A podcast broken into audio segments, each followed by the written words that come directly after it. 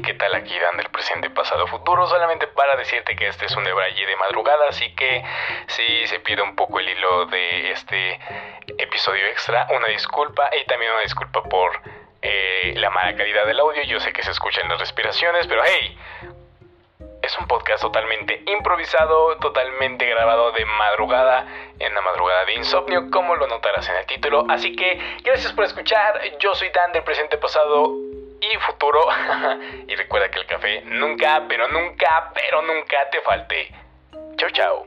Y disfruta el pequeño debraye sociológico, tecnológico de insomnio.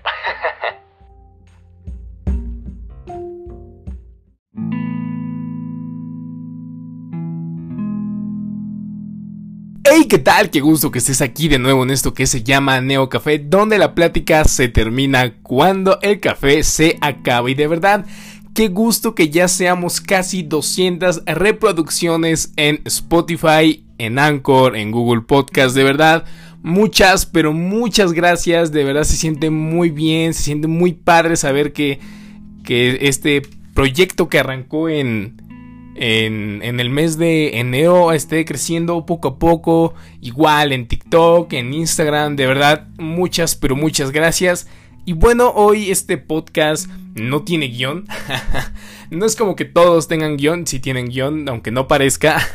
Hago una breve investigación. Pero bueno, el de Godzilla yo creo que no. Bueno, no, sí, sí es investigación.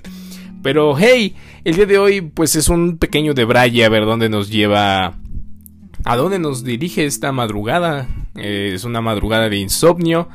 Eh, por cierto, pues que tengas un excelente día, tarde, mañana, noche, independientemente del uso horario en que estés escuchando este podcast. Y pues, ajá, no hay un guion hoy, es improvisado. En teoría, eh, es de esos días de insomnio. Está raro, ¿no? Como hay veces en los que puedes dormir, en los que puedes reflexionar tranquilamente y despertarte la mañana siguiente y, e iniciar un buen día, ¿no? Pero esta noche ya siendo la una y media de la mañana, no... Aunque bueno, hey, también hay que aclarar que esta cuarentena me he dado cuenta que muchas personas nos hemos empezado a dormir tarde y levantarnos un poco también tarde, temprano, aunque bueno, también esto depende mucho de las personas, ¿no? Si trabajan, si estudian, también depende mucho del turno. Hablando de los turnos, yo la verdad prefiero el turno de la tarde en, la escuela. Durante mucho tiempo estuve en el turno de la mañana. Y sí me gustaba. La verdad sí me gustaba, pero... Vaya. Yo desde... Desde el kinder. O preprimaria, como les dicen en algunos lugares. Siempre fui en la mañana y vaya, era pues un martirio, ¿no? Porque de por sí no iba tan cerca. Estaba como una hora en coche. Dos horas también, depende. Y pues un niño pequeño levantarse a las 5 o 6 de la mañana como que pues no está tan chido. Y así fue durante mucho tiempo hasta la preparatoria y en la universidad decidí ya no cursar la pues la, la carrera en la en la mañana y se siente bien. La verdad es que he conocido muchas personas muchos amigos mucha mucha gente con una mentalidad muy chida que ha cambiado también mi mentalidad. Y yo creo que eso es lo padre no o sea no no considero correcto o no considero que sea algo positivo que una persona no diga que, que ya nunca cambia. O sea, yo creo que siempre cambiamos y es padre cambiar y de hecho preocúpate cuando una persona te diga que no ha cambiado. Eh, preocúpate porque parte de crecer, parte de, de madurar a lo largo de la vida. Yo sé que te puedo hablar ahorita desde mi inexperiencia como joven ya adulto. o preadulto, porque todavía no me considero adulto, todavía soy un bebé.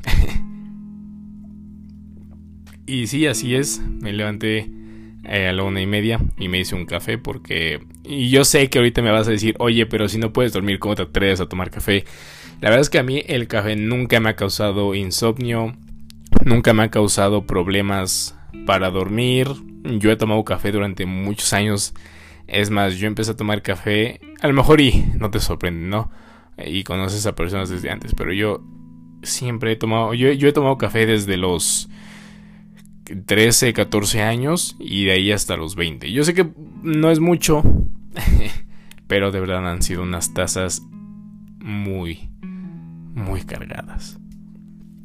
Pero, hey, parte de crecer, parte de cambiar, parte de, de ir evolucionando en la vida cual Pokémon. Eh, ese cambio, ¿no? De hecho, en un escrito, como te lo mencioné en el podcast pasado, sí, soy estudiante de sociología. Y en un escrito menciono que la sociedad no es estática, es dinámica. ¿A qué me refiero? A que la sociedad siempre está en constante cambio. La sociedad siempre, eh, una sí eh, em, encuentra la manera de regularse, pero la sociedad siempre está en cambio. La sociedad cambia y sobre todo en esta sociedad red que Castells, eh, si no mal recuerdo, lo propone. Eh, sí, comete un error a lo mejor eh, en el texto de José Van Dyck en la cultura de la conectividad cita Castells y habla de la sociedad red. Eh, y es, es maravilloso, pero también aterrador, ¿no? Como las redes sociales y el Internet han hecho que exista la sociología de la tecnología, sociología del Internet. Eh, y sí, prácticamente puede haber sociología de muchas cosas, sociología de la religión. Eh, tengo una amiga que conocí este semestre, pues en las clases en línea, que se llama Caro. Caro, un saludo. y tiene un proyecto eh, llamado Frahueva eh, a ella la conocí en una en una exposición, charla, conferencia, como tú le gustes llamar, acerca de, la sociología de la cultura. Ella nos lo expuso a través del anime. Pero hey, Caro, ¿cómo estás? Un saludo. Eh, para quien escuche esto, ya tiene un proyecto llamado Frahueva en YouTube. También tiene una página de Instagram y un TikTok. También tiene TikTok. Eh, también yo y su servidor también tiene un TikTok. Si es la primera vez que escuchas este podcast, sí, me estoy promocionando en Instagram como... me puedes encontrar en Instagram como arroba Dan-Márquez con triple Z y en TikTok también como el Dan Márquez con triple Z. Nombre pinche, sí, yo sé, pero hey, TikTok. y vaya, creo que no me puedo considerar un experto en el tema aún aunque yo sé a dónde puede llegar la sociología de la tecnología, porque es una, eh, es una vista que creo que la sociología ya tiene que empezar a, tomar en cuenta, ¿no? Son importantes eh, varias, eh, pues llamémosle, mm, no ramificaciones, sino especialidades, puntos de vista. Bueno, yo creo que la sociología de la tecnología tiene que ser ya más discutido en, en ámbitos académicos y en ámbitos eh, de charla entre, entre contemporáneos, entre amigos, porque la sociedad está avanzando muy rápido y es muy, o sea, es abrumador, porque si nos ponemos a pensar, hoy es muy fácil conectarnos, estar con las personas que queremos, sobre todo porque la pandemia ha traído un avance en la sociedad cañoncísimo, no solamente en materia de salud, y sí, sí ha traído un avance. Eh, hacer una vacuna en tiempo récord, wow. Estoy seguro que sí hay vacunas que se han hecho en tiempo récord. Eh, si hay algún médico, por favor, házmelo saber. Que por cierto, dato curioso en el podcast, bueno, no dato curioso, sino un dato importante. En el episodio Café tengo un amigo Yalo, saludos Yalo, y sí me explicó que hay personas que sí han fallecido por exceso de cafeína, entonces, bueno, pues ahí está el dato para que dejemos de tomar tanto café, aunque bueno, es imposible cuando este podcast se llama Neo Café y la plática se termina cuando el café se acaba, entonces, pues lo veo un poquito complicado. Pero sí, es fascinante, la verdad, a mí me atrae mucho... Eh, cómo interactuamos en sociedad, ya con los medios digitales, ¿no? Y cómo eh, lo que pase en la realidad física afecta a la realidad tecnológica o la realidad virtual y lo que pasa en la realidad virtual afecta la realidad eh, física. Por ejemplo, hay aplicaciones como Tinder o Bumble muy conocidas. Son estas aplicaciones de citas. De hecho, hice una pequeña investigación. Sí, me metí a la aplicación, tanto a Tinder como a Bumble. Y de hecho, los, los algoritmos también, vaya, los, los algoritmos nos conocen más que nosotros mismos. En, en Bumble, si no mal recuerdo, o en Tinder, no recuerdo. Mm, acabo de dar un putazo. ya son la, ya es que ya, es muy noche, entonces pues ya te da sueñito. Pero sí, en, esas aplicaciones tienen algoritmos.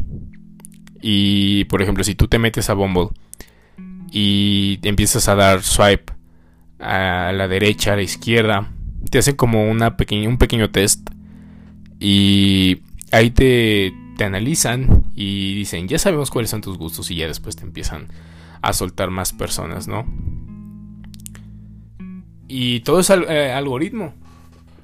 En la sociedad, en, este texto de José eh, Van Dyck, que es eh, autora y profesora, te, cuenta un poquito la evolución también con Apple, con iTunes, el iPod.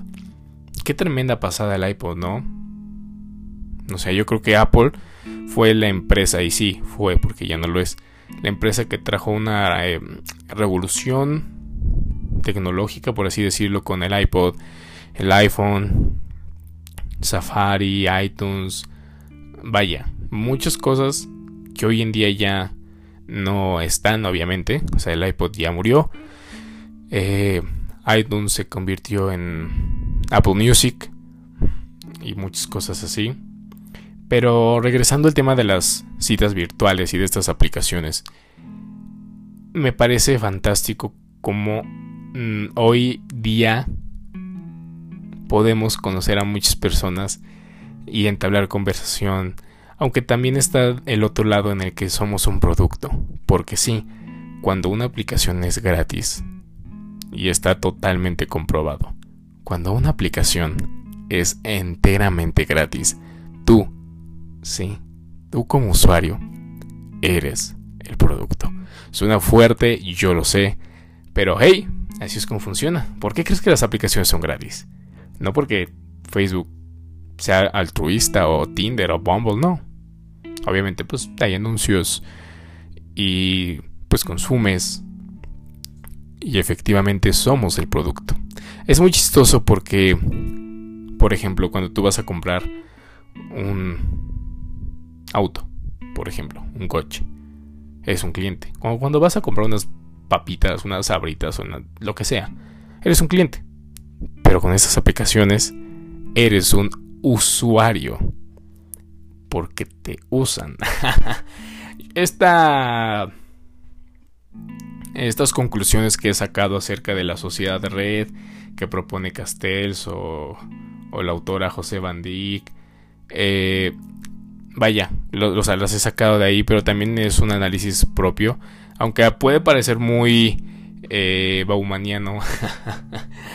Todo es líquido, ¿no? El amor es líquido. Que por cierto, estamos en el mes del amor y la amistad.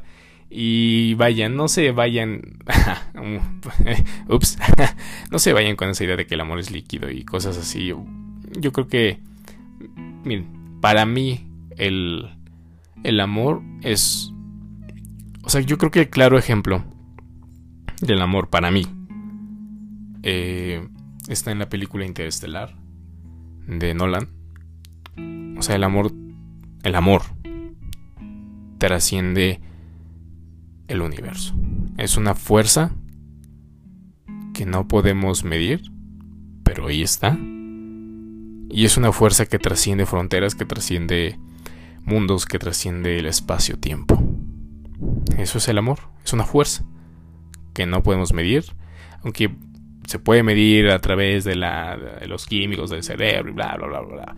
Pero hey, recordemos que no podemos establecer eh, absolutos. Solo, pues no, no se pueden establecer absolutos. Y en ese sentido, el amor es una fuerza, es una magnitud, es una fuerza que trasciende fronteras. Cansada de magnitud. Perdón, ya sabes, el sueño, la hora, pero esto es un debraye. Eh, quería desahogar esto, eh, lo, que, lo que siento ahorita en esta noche de insomnio. Eh, pero, ajá, igual Neuralink maravilloso lo que está pasando en el mundo de la tecnología, Neuralink.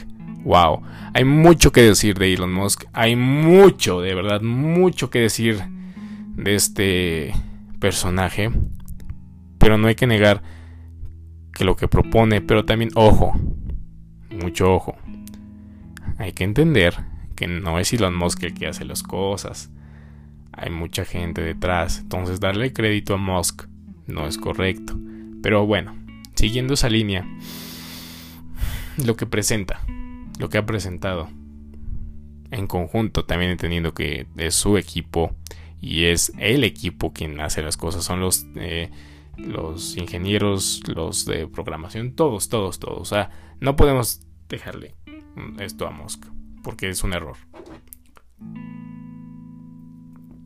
Lo que se propone, ya para no no cometer ese error.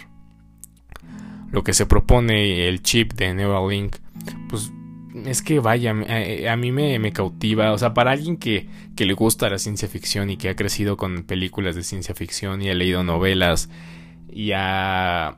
Eh, y le ha interesado y le ha llamado la, la atención todo lo que ocurre con la tecnología. Pues es que. ¿Te, te imaginas tú poder mandar un WhatsApp con la mente. Eh, fantástico, la verdad. O sea, que puedas subir tus recuerdos a la nube. ¡Wow! ¿Es aterrador? Sí. ¿Que vamos a ser usuarios? Sí. Pero también... Bueno, a mí me fascina eso. Hay muchas cosas en contra. Ahorita no las quiero debatir. Eso me gustaría debatirlo con una persona, no aquí solo.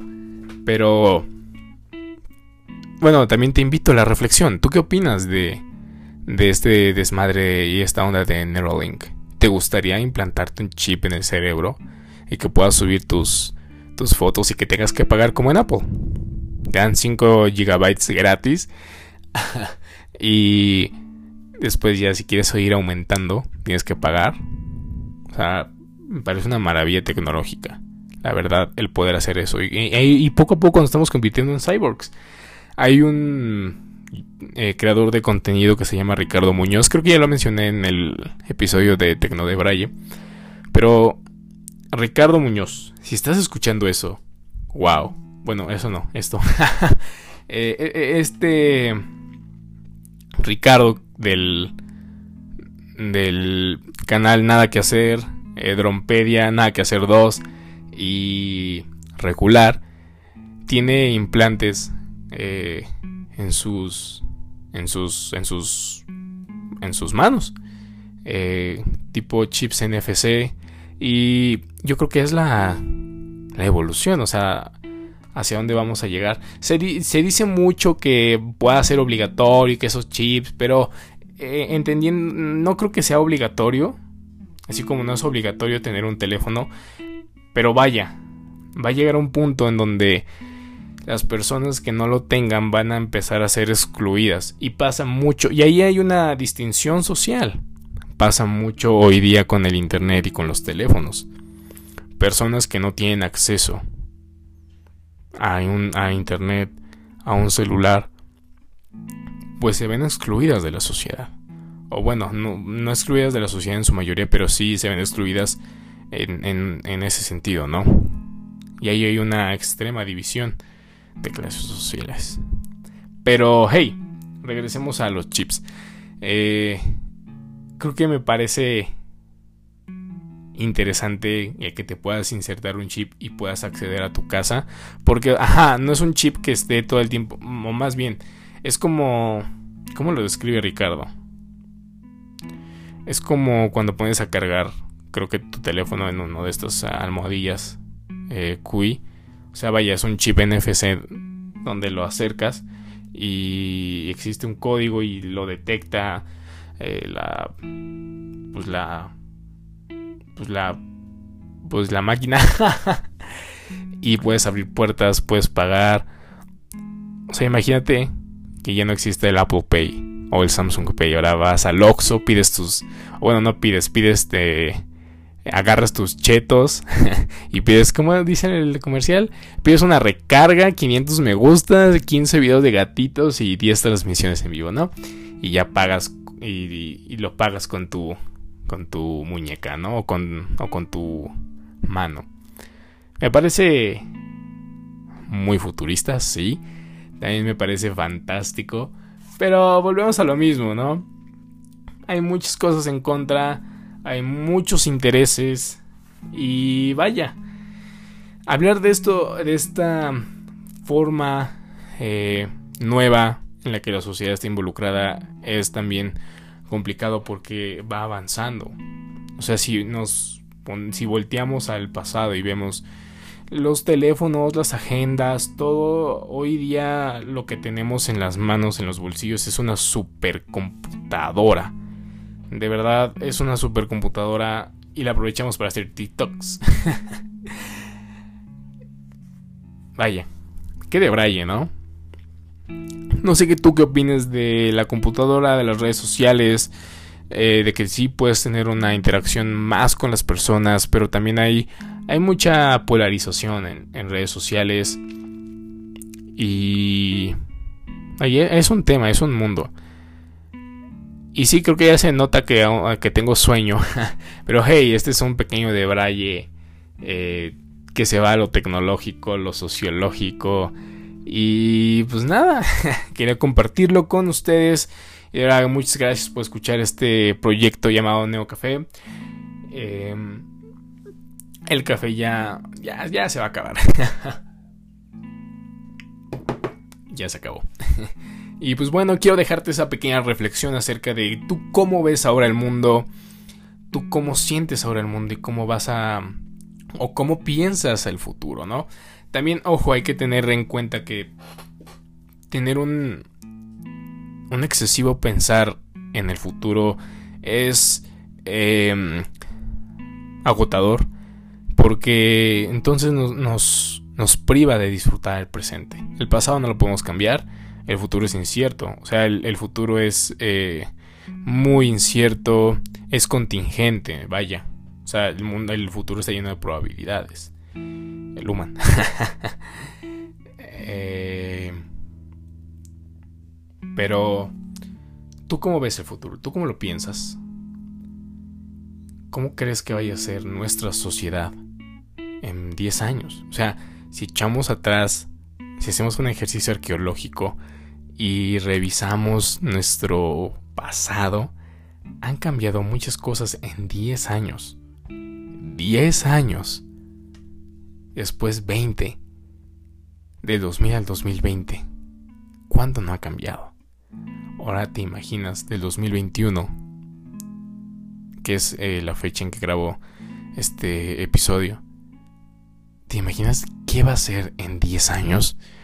Hoy día tenemos ya teléfonos con pantalla flexible, eh, televisores con pantalla translúcida, televisores ensamblables, ensamblables, ensambla... Eso, que se arma. eh, qué loco, pensar de verdad el futuro es... Wow, no sé, yo creo, y estoy fielmente convencido que estas películas de Iron Man, eh, de Marvel, pero sobre todo donde sale Tony Stark. Ojo, no estoy diciendo que sea una realidad y que quiero una vida eh, o aspirar a... No, no, no, no, que no se malentienda eso, sino me refiero a que estas películas nos han mostrado un poquito a dónde podemos llegar y de la visión que muchos creadores, muchos... Eh, muchas empresas de tecnología apuntan, ¿no? Ya hay hologramas, eso es muy cierto. Obviamente no al nivel de estas películas, pero yo creo que estas películas van a servir de inspiración para los próximos programadores, ingenieros de software, eh, diseñadores, lo que tú quieras. Y vamos a llegar a eso. Es fantástico, pero a la vez aterrador. Yo no creo que la tecnología haga que perdamos nuestra esencia humana. Para nada. La verdad yo creo que la tecnología hay que entenderla como una herramienta, pero vamos ya entrando a la singularidad tecnológica. En el momento en el que un robot tenga inteligencia artificial, bien diseñada y cree su propio lenguaje, que de hecho ya pasó. No recuerdo si fue Google o alguna otra empresa que crearon un, no sé, unas madres de inteligencia artificial y empezaron a comunicarse, entonces los desconectaron porque tenían miedo de que crearan su propio lenguaje. Entonces imagínate, creo que fue Facebook, a Google, no recuerdo. Pero ya vamos. Entonces yo no creo que en un futuro, estoy hablando que a lo mejor hasta el 2030, 2050, en un futuro perdamos nuestra esencia. Pero el día en que una máquina tenga conciencia y esa conciencia haga que esa máquina cree más máquinas o más robots o más inteligencia artificial, el día que supere, pues va a superar la condición humana, porque los robots van a superar la condición humana. ¿Cuál es la diferencia entre un robot y un ser humano? ¿O qué es lo que los distingue? Pues sí, es la, la esencia y es la eh, condición humana. La condición humana es ahorita lo que nos separa.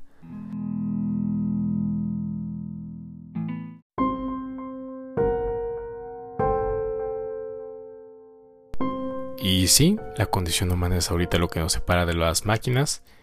Eh, te imaginas poder, o sea, vaya, hay mucho detrás, pero te imaginas que en un futuro las máquinas ya nos puedan contestar de una mejor manera. Por ejemplo, si ahorita yo le digo, Alexa, ¿cómo estás? ¿Cómo te sientes? Estoy muy bien. ¿En qué te puedo ayudar? Es una respuesta simple, pero te imaginas ya entablar una conversación más directa. Wow. de verdad, qué gran, gran tema. Pero hey, no quiero abrumarte más con este desmadre de la tecnología. Yo soy Dan, gracias por escuchar esta grabación improvisada de Insomnio en esta madrugada calurosa, entre calurosa y fría. Pero gracias por escuchar, el café se ha acabado como ya te lo había comentado. gracias por escuchar de nuevo, espero que nunca, pero nunca el café te falte. Y bueno, yo soy Dan, no olvides seguirme en Instagram y en TikTok. Chau chau, nos vemos y... Y ya.